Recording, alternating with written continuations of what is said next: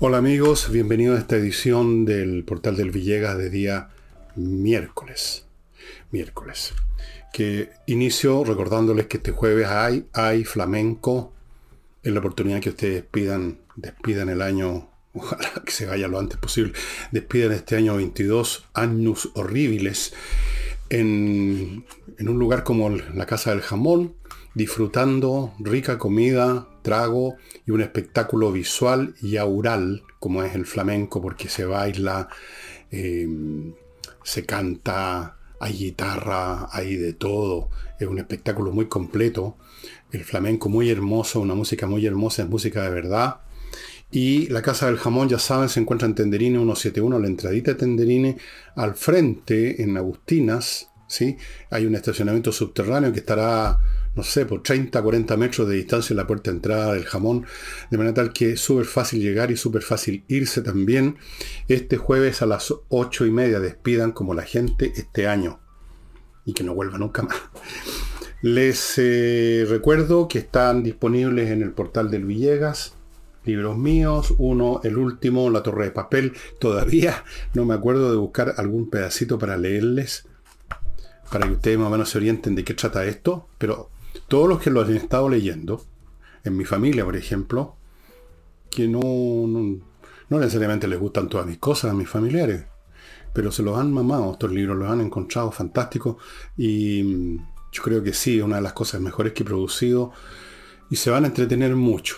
La torre de papel además tiene otra característica, está a un precio ridículo, 9.900 pesos, quise hacerles un regalo a todos por, no sé, para retribuirles todo lo que ustedes han hecho por mí, con el solo hecho de venir al programa y ojalá pulsar el dedito para arriba, con eso no saben todo lo que ayudan a cualquier youtuber con el dedito para arriba.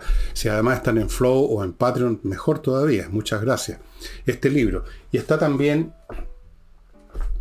Insurrección y Envejezco Muérese, ambos los dos junto un combo por 20 24,900 si no me equivoco. Bueno, ustedes están viendo las cifras, pero también es un regalo porque dos libros como eso, los costos, etcétera, están muy, pero muy rebajados, estimados amigos. Y no olviden a Ignacio, que está esperando que ustedes aporten.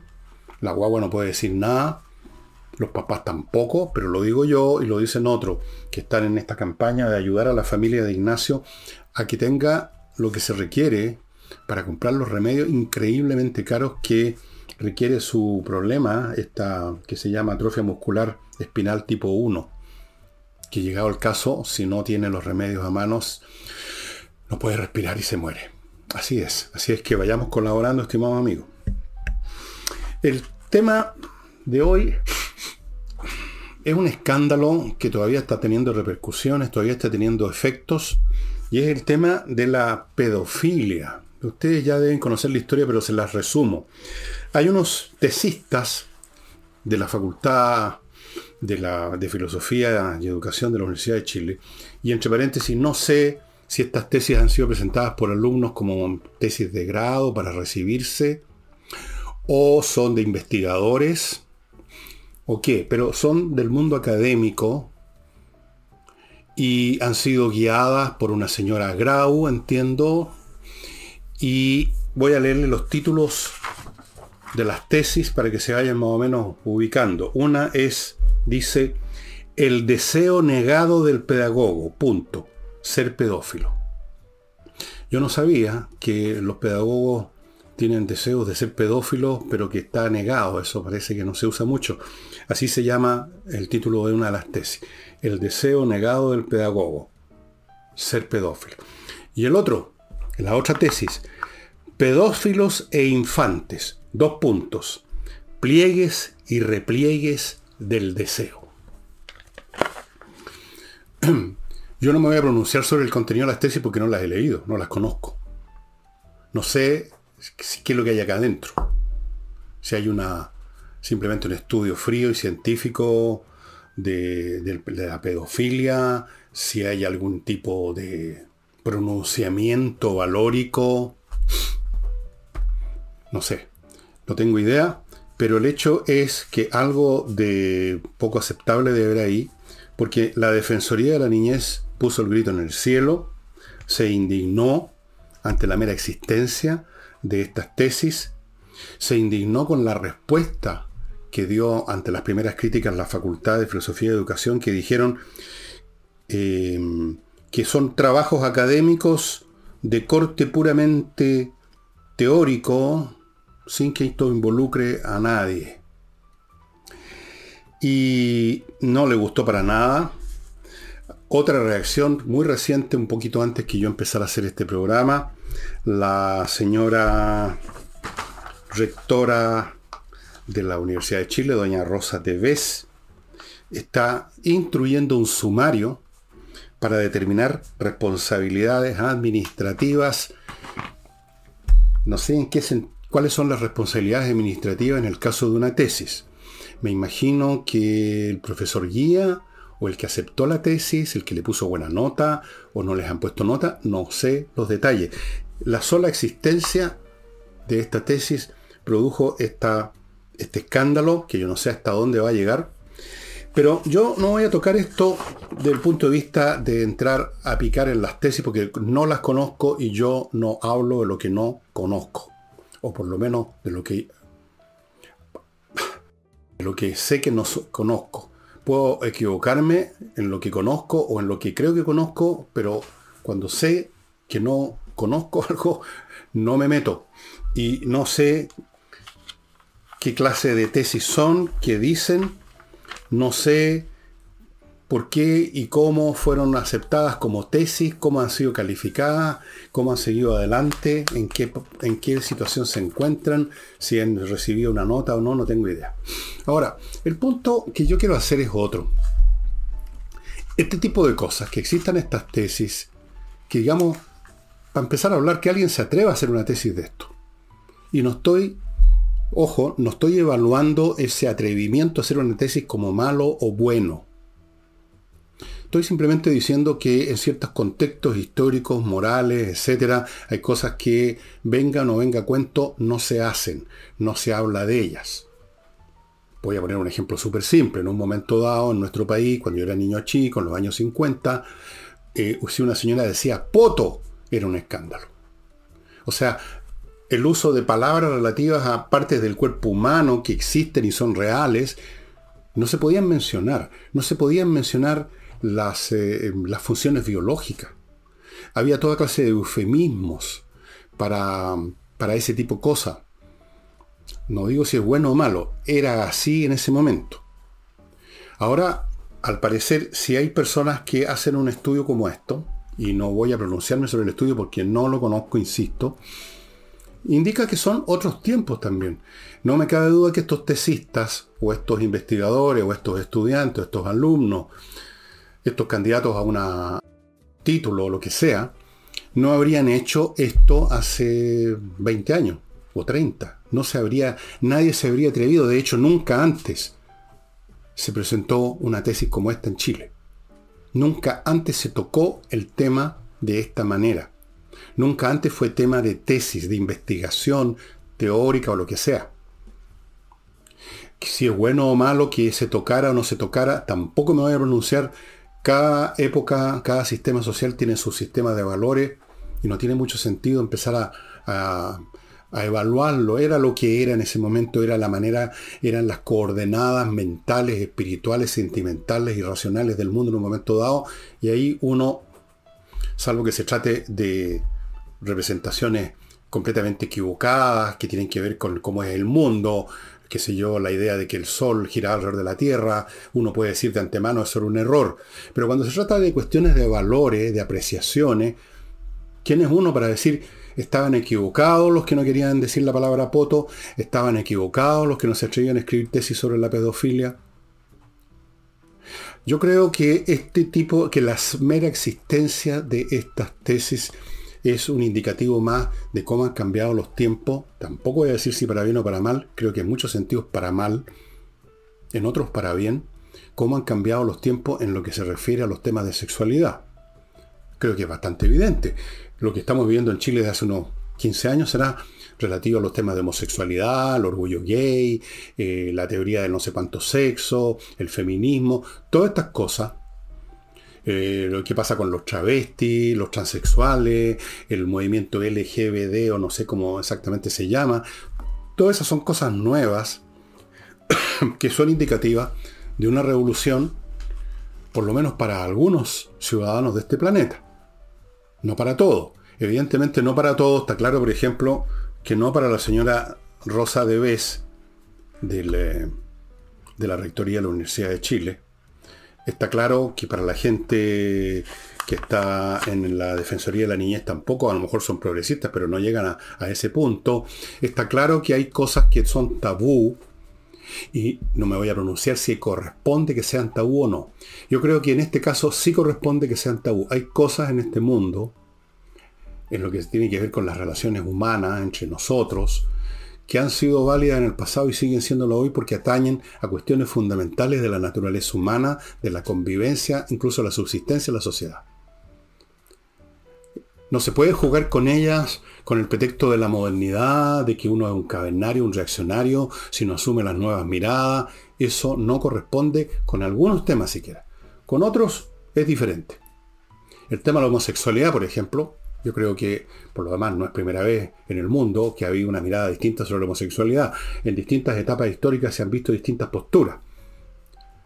Pero el tema de la pedofilia ya entramos en un territorio realmente muy complicado. Yo creo que ahí no hay, es muy difícil eh, que exista una tolerancia para siquiera un estudio teórico sobre esta cuestión desde el punto de vista de presentar una tesis universitaria. No digo esto no digo que los psiquiatras o los especialistas en sexualidad, los psicólogos, eh, no puedan hacer investigaciones sobre el tema y se están haciendo investigaciones sobre la sexualidad hace mucho tiempo, del siglo XIX. El señor Evans, por ejemplo, me acuerdo del primer apellido, el segundo era Evans. Eh, han habido muchos estudios que, en que está la sexualidad aparece de una manera o de otra. Desde luego, toda la teoría psicoanalítica de Freud está muy asociada con el tema de los impulsos sexuales. Pero hay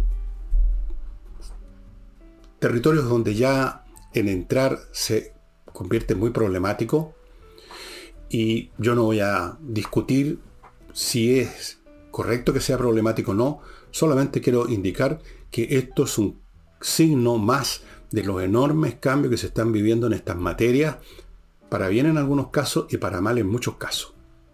Porque lamentablemente, en la historia humana, en relación a toda clase de temas donde en un momento dado han existido prohibiciones, tabú, etc., y luego viene un movimiento que quiere derribar esas prohibiciones y esos tabú, siempre ocurre que ese movimiento se va al extremo. Todos los movimientos terminan en extremismo.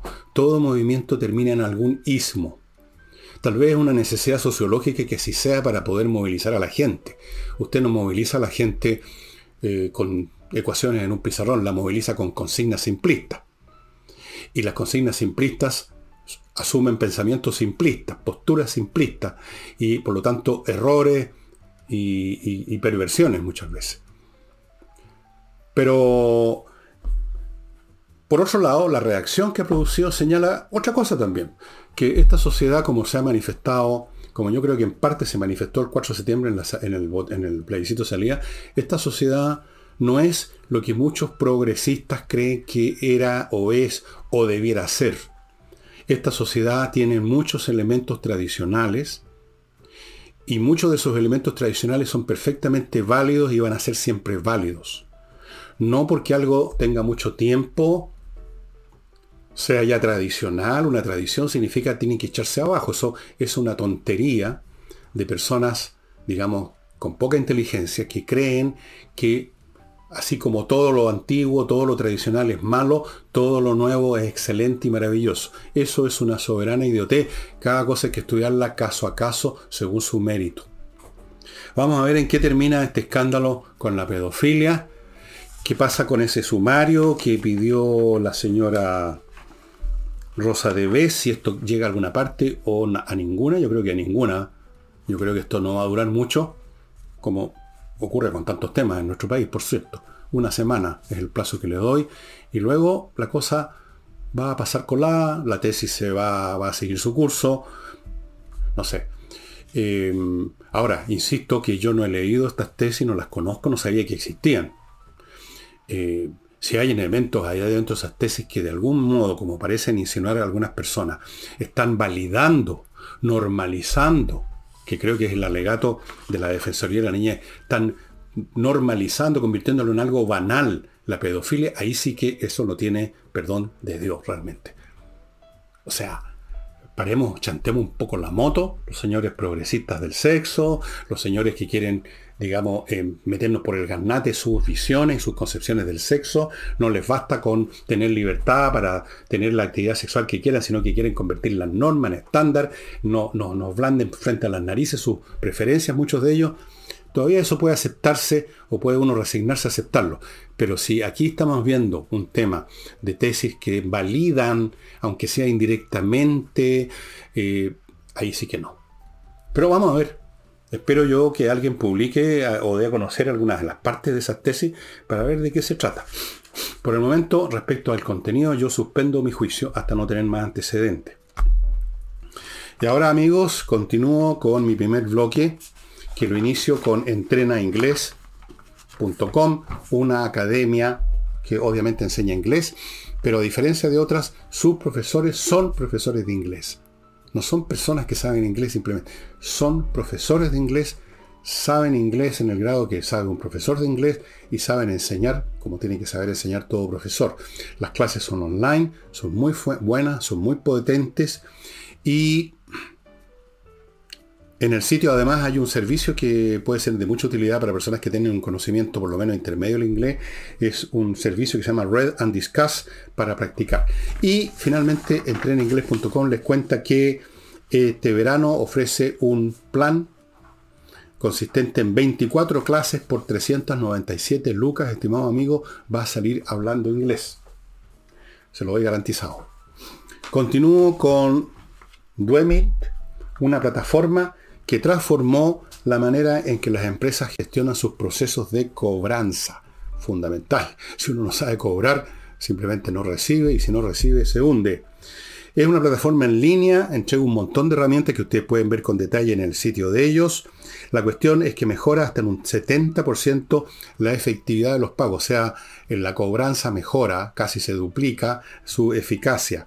Para ello recurre a un montón de instrumentos que no se los voy a detallar. Yo los invito a entrar al sitio de Duemint y desde luego contratar este servicio que ha sido usado, está siendo usado por más de 700 empresas, desde pymes hasta empresas grandes. Continúo con KM Millas. kmmillas.cl, ya saben dónde usted puede vender sus millas acumuladas por sus vuelos a buen precio antes, antes que la compañía aérea que le, donde tiene las millas se las borre como hacen, tienen todo el derecho a hacerlo y lo hacen en un momento que usted no tiene idea kmmillas.cl, estimados amigos. A veces me equivoco y digo .com o a veces digo .cl cuando es .com. En fin, ya no más, espero. Invierta en USA.cl. Este sí que es .cl. Un sitio chileno norteamericano donde usted va a encontrar todas las facilidades del mundo para invertir en Estados Unidos. Le abren cuenta corriente el banco norteamericano. Después de que le han mostrado, entre paréntesis, primero que nada, miles de ofertas de franquicias para que usted coja por dónde mete su dinero. Cientos de opciones, y miles a veces también, de opciones de inmobiliaria en todo el territorio norteamericano. Luego que usted ha escogido dónde va a invertir, le ofrecen, le consiguen, más bien dicho, no es que le ofrezcan, le consiguen, le abren cuenta corriente en banco norteamericano, le consiguen créditos en la banca norteamericana, lo ayudan a constituir sociedades comerciales, le pueden conseguir viceresidencia, lo asesoran cuando usted tiene alguna duda, el paquete completo. Y que más, por ahora nada más, nos vamos a las materias. Vuelvo ahora a, la política concreta, antes de entrar a un tema más general.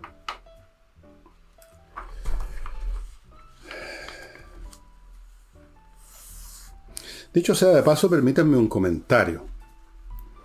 Eh, una, a propósito de estas tesis pedófilas. La defensa de la Facultad de Filosofía y Educación me pareció bien poco a la altura de una facultad de filosofía, donde se supone que la gente piensa un poquito lo que están diciendo. Porque me parece que es muy pobre defensa decir que son trabajos académicos de, corte puramente teórico.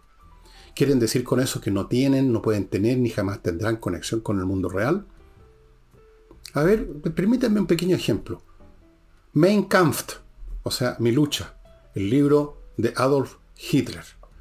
Ustedes dirían ahora, si lo hubiera publicado ahora, que era simplemente un trabajo académico de corte puramente teórico. Las cosas de corte puramente teórico se relacionan con cosas reales con el mundo físico, social, espiritual. Tratan de algo las tesis, no nos tratan de la nada, tratan de algo.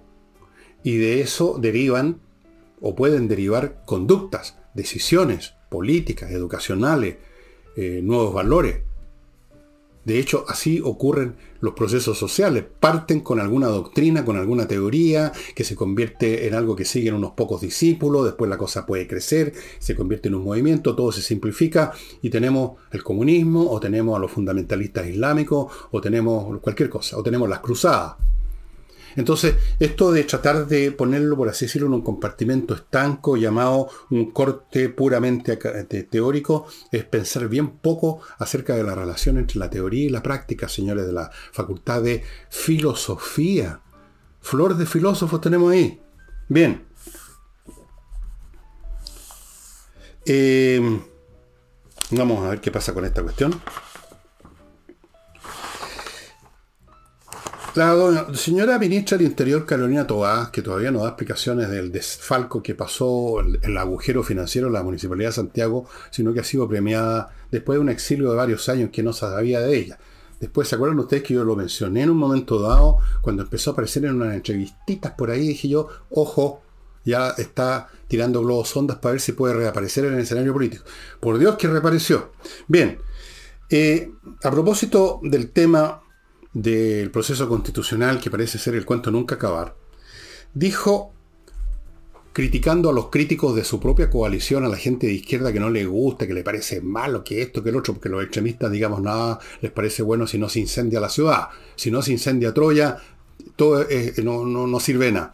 Entonces, los criticó la señora Toa y dijo que el acuerdo les recordó para que se pongan en su lugar y recapaciten, el acuerdo logró revertir el fracaso por el plebiscito.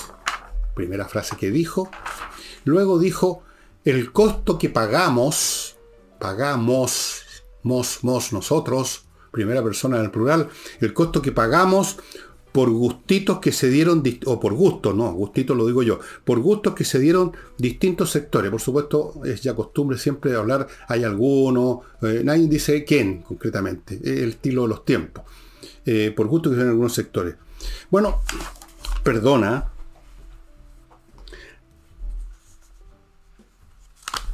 ¿El costo de quién? ¿Cuál es ese nos? A que se está refiriendo, por supuesto, la señora Carolina Toba. Ese nos no es nosotros los chilenos.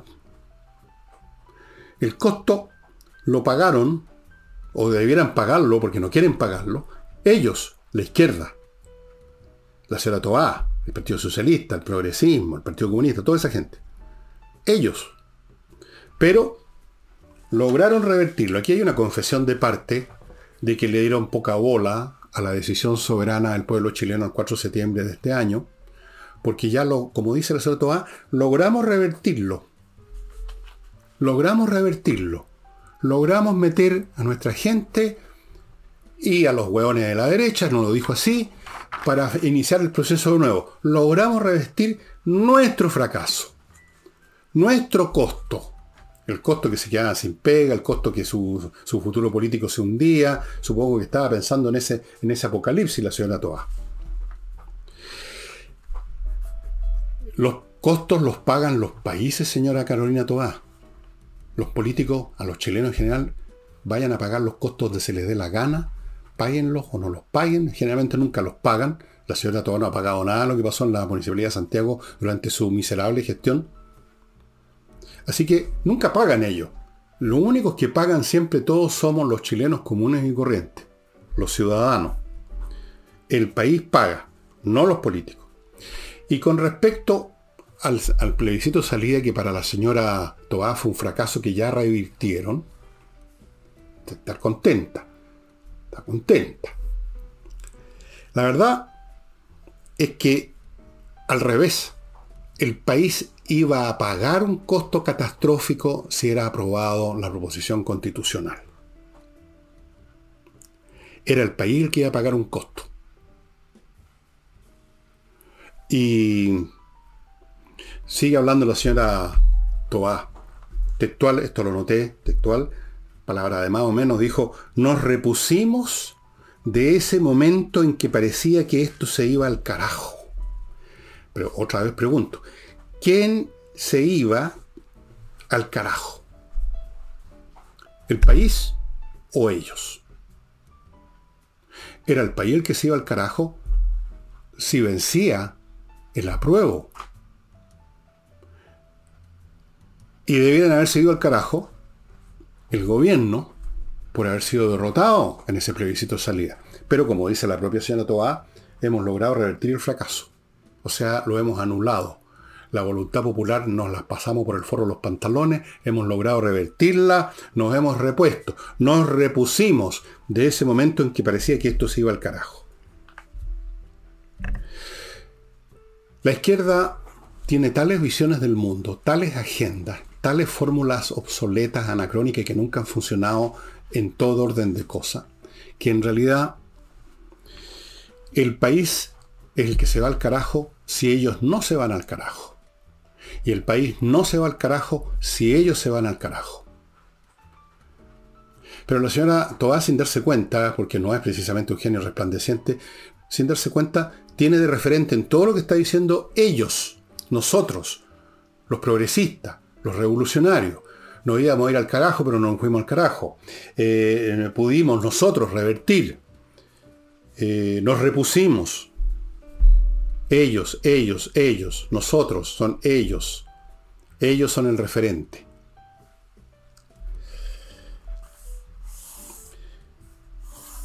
Cuando ya de seguro este país no se va a ir al carajo, como de hecho se está yendo ahora en este momento. Este país no se va a ir al carajo cuando ellos se vayan al carajo, de alguna manera o de otra, en las urnas en las urnas electorales me refiero, por supuesto. Pero ellos no se dan cuenta, porque no, no tienen muchas luces en general y además están tan absorbidos en su visión del mundo, que automáticamente asumen que sus derrotas, sus posibilidades de irse al carajo, como dijo tan elegantemente la señora ministra del Interior, eh, se identifican con el destino de la nación. ¿Entienden? Nos íbamos al carajo. Ese nos son ellos, no nosotros, estimados amigos. Ahora, ¿qué va a pasar? Está por verse lo que, lo que va a pasar. Porque ellos están convencidos que lograron revertir esto con la colaboración de todos los que creen que lo que está en un papel eh, firmadito con un lápiz está, eh, quedó, digamos, inscrito en piedra, en, bronce para siempre jamás, que no pueden venir a mañosear. Ya están mañoseando desde el Partido Comunista y otros que vamos a cambiar, que vamos, ellos lo llaman mejorar. Mejorar significa enmierdar. Esa es la realidad. Todo lo que tocan lo convierten en mierda. Entonces, contó con la colaboración de estas almas cándidas de la oposición, que uno los ve salir sonrientes, tomados de la mano con en este espectáculo que ya realmente da arcada, cuando salen los políticos de todos los sectores tomados de la manito porque llegaron a un acuerdo. Bueno, vamos a ver qué sale de eso. Vamos a ver entonces quién se va a ir al carajo. Ahora, ellos no se van a ir nunca al carajo en todo caso. Pueden tener ellos la tranquilidad de que si incluso el país los echa mañana, los, expulsa de todos los sectores del poder, los saca de la moneda, o sea, de la mueblería la moneda, los saca del Congreso en un proceso que puede tomar varios años, pero los saca de, de todas las partes donde se metieron y se filtraron a lo largo de años y han contaminado y intoxicado este país.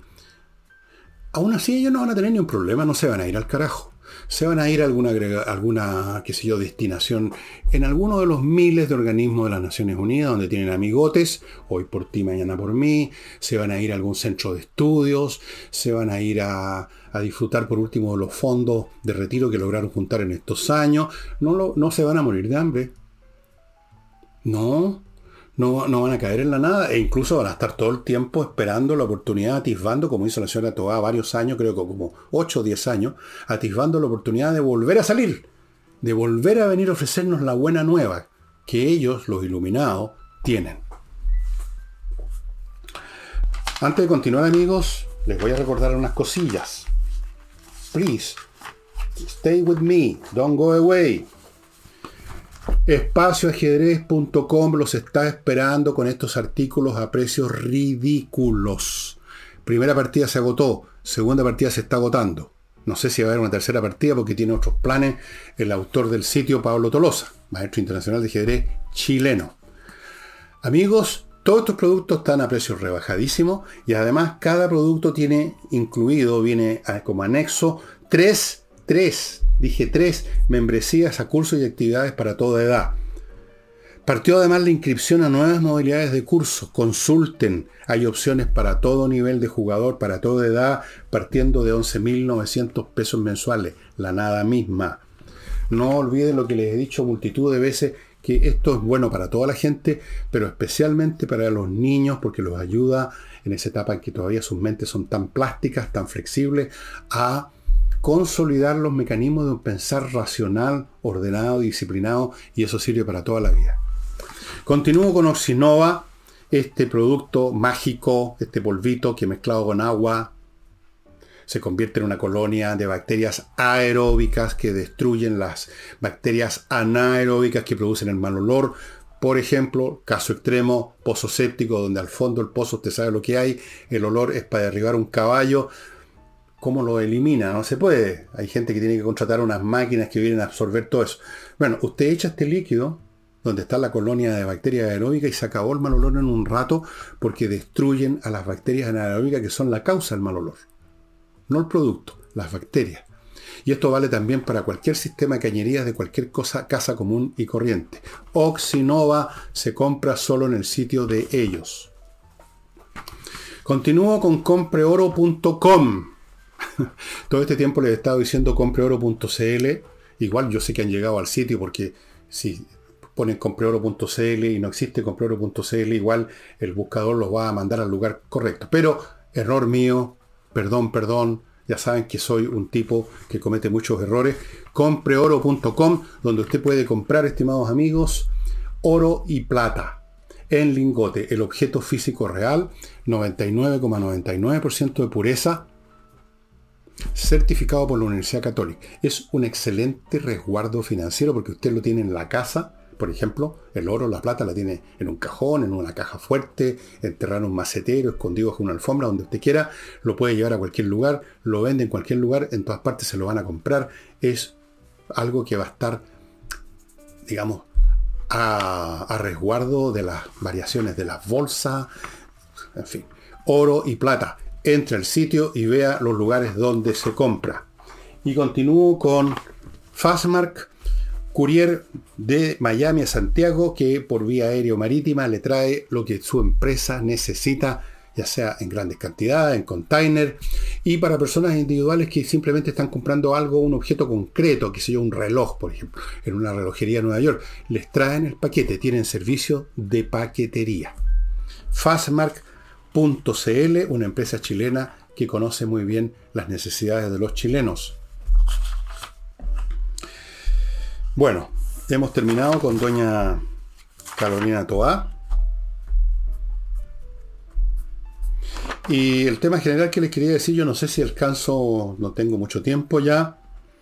Em, pero mirando lo que ha pasado en las últimas semanas, ustedes habrán visto que el gobierno ha, estado, ha entrado en conflicto con todas las instituciones de este país han entrado en conflicto con el Senado, al cual han retado porque no les han aprobado sus candidatos para ser fiscales nacionales. Se han peleado con ellos. Por el mismo tema se han peleado con el Poder Judicial. Han hecho reproche a la Corte Suprema. La Corte Suprema hizo algo distinto a lo que quería el gobierno, entonces hubo un llamado telefónico. Em, ¿Qué sé yo? Entonces, uno se hace la pregunta, ¿a qué se debe esta sucesión que parece infinita de conflictos, como dicen algunos, eh, errores no errores no forzados? Es una frase que se puso de moda. La verdad es una frase bastante tonta en realidad si ustedes la analizan un poco. No existe los errores no forzados. Eso no existe. Porque entonces si son no forzados no son errores. Pero todo error implica un acto de voluntad, implica una responsabilidad personal. Si no, no es error. Bien, eh, ¿por qué pasa esto? Porque los mecanismos tradicionales de la República, el Poder Judicial, el Congreso, o sea, el Poder Judicial, el Poder Legislativo, el Ejecutivo, en tiempos normales, cuando hay un gobierno que no pretende venir a cambiar el mundo, sino que administrar lo mejor posible, eh, hacer mejoras, eh, fomentar la producción, mejorar la atención hospitalaria, en fin, pueden haber muchos programas, pero básicamente está dentro del marco valórico, normativo, institucional de la República tal como la conocemos.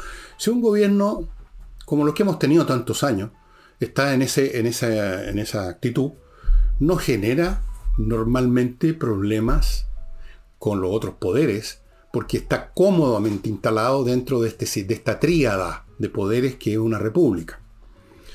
Pero si usted es un revolucionario, alguien que viene a ejecutar, a celebrar transformaciones profundas, por definición, usted está incómodo con esa estructura, con esa tríada institucional, porque precisamente usted es revolucionario porque quiere cambiar todos o gran parte de las instituciones de la sociedad. Obviamente.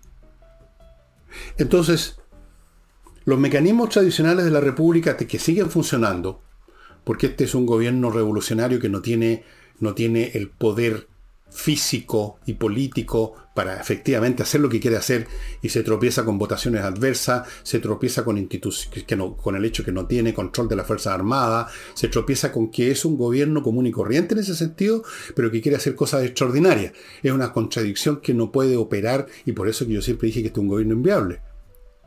Entonces, para ellos, la estructura institucional, que para cualquier gobierno es algo normal, y uno respeta en forma normal, no se mete con la Suprema, rara vez, no se mete con el poder, eh, con el, digamos, no, no anda retando al Congreso, puede estar disgustado con una votación, pero no, no, no, le, no culpa a la institución de que no le votaron favorablemente un candidato para un cargo y tiene una pataleta. Eso es propio de quienes llegaron, desde el presidente de la República hasta el último pelafustán de la horda progresista, que vinieron a hacer la revolución, pues. Vinieron a hacer la revolución cuya forma más desnuda estaba en la proposición constitucional que el pueblo chileno derrotó. Y entonces están aprisionados dentro de una institucionalidad que quieren derribar pero no pueden. Están incómodos, están iracundos. Y entonces retan a medio mundo porque no pueden hacer otra cosa. Un gobierno verdaderamente revolucionario, pongamos por caso un Lenin, llega al poder y echa abajo todo mata a todos los que hay que matar, según su visión, y se acaba el zar, se acaban sus ministros, se acaba el, parlamento, se acaban hasta los soviets, que ellos mismos inventaron, los, los en dos, tres semanas, y llegamos al poder y empezamos a hacer la revolución, y usamos la fuerza y matamos gallos, y, y aparece la checa, y aparecen los organismos de poder de represión, hacen lo que ellos consideran necesario para llevar adelante el proceso. Pero eso es exactamente lo que no puede hacer este gobierno tiene toda una agenda revolucionaria, pero no tiene ni un solo instrumento revolucionario. Entonces patalea y se mueve dentro de esta especie de prisión que es para ellos la institucionalidad y dan este espectáculo y lo van a seguir dando. Todos los mecanismos tradicionales de la República, tal como es todavía, no se ajustan a la agenda revolucionaria. Punto. Punto. Y entonces, eso pasa por una necesidad. Ni siquiera el pueblo se ajusta con... El 4 de septiembre el pueblo demostró que no se ajusta a la agenda revolucionaria. Las votaciones del Senado demuestran que el Congreso no se ajusta a los gustitos presidenciales. Tampoco se ajustan las decisiones de la Corte Suprema, o sea, del Poder Judicial. Y desde luego no se ajustan en absoluto a las Fuerzas Armadas, a las cuales quieren descabezar, quieren cambiar, y para eso pusieron a este señor, que lo he dicho muchas veces, es el tipo más inteligente que tiene la izquierda, el señor Alderstein, creo que se, se me está olvidando el apellido. Porque saben que sin el apoyo del pueblo por un lado, y además sin el apoyo de las instituciones de la, de la defensa, ¿con qué cuentan? Con los periodistas, con los comunicadores, que algunos ya varios de ellos están empezando a correr pegados a las paredes porque ven que esto va al desastre. Con eh, animadoras de matinal de televisión, ese es su gran apoyo. Eso le sirvió para la campaña, pero no le sirve para gobernar.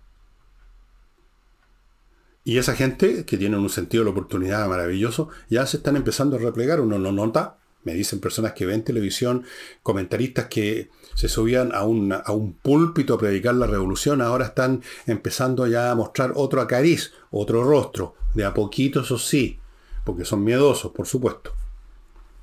Así es que hay aquí, para usar el lenguaje ciútico de ello, una causa estructural. No es meramente un, arrebato del ministro tanto, del presidente de la República, o de la ministra de aquí o la ministra de allá, sino que esto es un tema que los va a, todos ellos los saca a, hacer ese número, porque todos ellos enfrentan esta misma situación. Quieren la revolución y no la pueden hacer. Todo lo que pueden hacer es arruinar, claro. Usted, si no sabe conducir una locomotora, no la va a conducir, pero puede tocar botones al lote y dejar la crema. Lo mismo si vuela un avión sin saber volar un avión, usted no lo va a llevar a, donde quería llevarlo, pero lo va a llevar a un al suelo, digamos, lo va a estrellar. Y los daños los estamos viendo en todos los planos en este país, en la educación, en la economía, en la seguridad, en todas partes. Ante lo cual el gobierno, como precisamente, vuelvo a repetir, es inviable, solamente tiene como método para actuar la, las cantinfladas, porque precisamente porque tienen una agenda X, que no tiene nada que ver con los instrumentos normales de la República, no tienen lo que se necesita para usar los instrumentos de esa República para poner orden en las calles, para poner orden en los colegios, para poner orden en todas partes. No pueden ni quieren. Ahí están inhabilitados por sus propias ideas, o están atrapados entre, por un lado, una institucionalidad que no pueden mover y por otro lado, una agenda que no pueden materializar. Y están atrapados interiormente por esas dos cosas más su convencimiento de que además tratar siquiera de usar esos instrumentos para restablecer, por ejemplo, el orden y la seguridad, va contra todos sus principios. Es como que tratáramos de convencer al Papa, digamos, de que, de que, haga una misa negra. No, no, imposible, ¿no es cierto? Supongo. Con Francisco no se sabe en realidad mucho, quiero que se puede esperar de él. Permítanme ahora, amigos, seguir con actualiza un sitio donde usted va a encontrar un grupo de profesionales que van a poner al día su reglamento de edificios, de condominio, todas estas cosas que tienen reglamentos de convivencia. La ley relativa a eso cambió, hay que cambiar el reglamento y hay que cambiarlo bien y eso lo saben hacer estos profesionales de actualiza. No trate de hacerlo usted porque va a dejar la embarrada y los problemas van a aparecer. Continúo con Lavo Club, la firma chilena que produce estos detergentes de los cuales les hablé tantas veces, para la ropa, para la, para la vajilla, son los que usamos en mi casa. Yo todos los días uso el para la vajilla, son excelentes. Ahora está ofreciendo además Lavo Club un pack para la piscina con todos los productos que usted necesita para que su piscina esté impecable. La entrega del pack es en Santiago gratuita. Continúo con tepillé.cl, una empresa de vigilancia para empresas. Usted tiene un edificio corporativo, puede hacer una casa en el barrio alto, puede ser un edificio de edificio, pero en cualquier momento usted llega y se va a encontrar con que lo desvalijaron, perdió la información, los computadores, perdió todo. Póngase ya en manos de tepillé.cl y duerma tranquilo, estimados amigos. Continúo con notariospress.cl, el sitio donde usted saca sus papeles notariales con la comodidad que significa hacerlo en su casa frente a su computador, llenar los datos ahí, no tiene que esperar a alguien que teclee en un mostrador, no tiene que esperar que lo atiendan, horas en las notarías, todos hemos pasado por esa por ese vía crucis de las notarías. Ahora no es necesario. Usted hace eso en notariospress.cl, le manda el papel, ellos hacen todo el procesamiento y usted tiene que ir a la, a la notaría solo para recoger el papel unos pocos minutos. Sigo con Ángel Hey, el corredor inmobiliario más rápido de Chile. Punto. Si usted quiere vender y en tiempos tan difíciles como esto requiere a los mejores, póngase en manos de Ángel Hey. Y no olviden miclimo.com con la mejor climatización. Acuérdense los calores que ya han habido, los calores que van a haber. Estamos cada verano con peores temperaturas más altas, el clima está cambiando en todo el mundo. ¿Qué cosa nos está cambiando en el mundo ahora?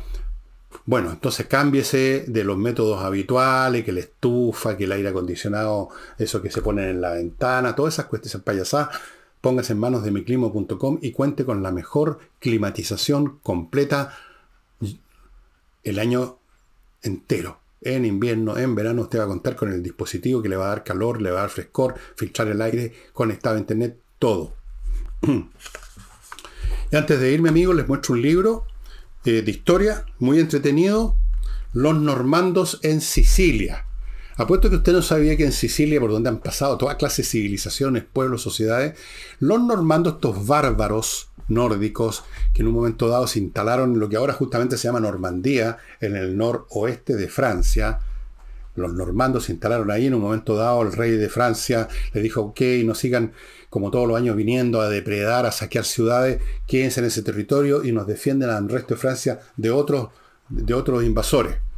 Y se instalaron ahí, pero era un, pueblo muy guerrero, muy, muy dado al saqueo y a la aventura, y un grupo de ellos empezó a irse a Sicilia. En, en, esa época, estamos hablando del año más o menos alrededor del año 1000, eh, Europa era un despelote, pero impresionante, no habían estados realmente, no había monarquía, habían miles de señores feudales peleando unos con otros, asesinándose para arrebatarse las tierras, pisoteando a los campesinos, la violencia, la brutalidad, la crueldad eran salvajes, y estos señores se fueron a Sicilia e instauraron su reino. Con la espada en la mano, se labraron un reino y se creó una cosa muy especial y muy entretenida en un momento dado. En un momento dado, no me acuerdo si fue el segundo o el tercer rey, porque duró poco este reino, eh, era un hombre tan moderno, pensémoslo además en referencia a la Edad Media, que lo titula, el, el, apodo que le daban en Europa era Stupor Mundi, o sea, la estupefacción del mundo. Porque reunían su corte a judíos, árabes, cristianos, le importaban un huevo las diferencias religiosas, empleaba a cualquier tipo talentoso de cualquier origen étnico, religioso, era un hombre, digamos, moderno en todos los sentidos y por lo tanto era stupor mundi. Una historia súper entretenida de estos aventureros que se labran su, su reino. La historia es interesante. Si usted ha ido a Sicilia alguna vez, alguna de las ciudades sicilianas, alguna de esas ruinas o esos palacios maravillosos que lo han llevado los guías turísticos son del periodo del reino normando que eventualmente fue destruido pero no sin antes producir cosas de valor. Y con eso, amigo, ah, y entre paréntesis, este libro lo escribió este historiador que les he mencionado muchas veces, John Julius Norwich, un tipo que tuve el gusto de conocer vía internet nomás, sí, y un hombre muy agradable, muy simpático y que escribe muy bien, con mucho humor, muy entretenido. Los normandos en Sicilia. Y con eso terminamos el programa de hoy. Nos estamos viendo mañana, espero que con Nicole Rodríguez. Chao.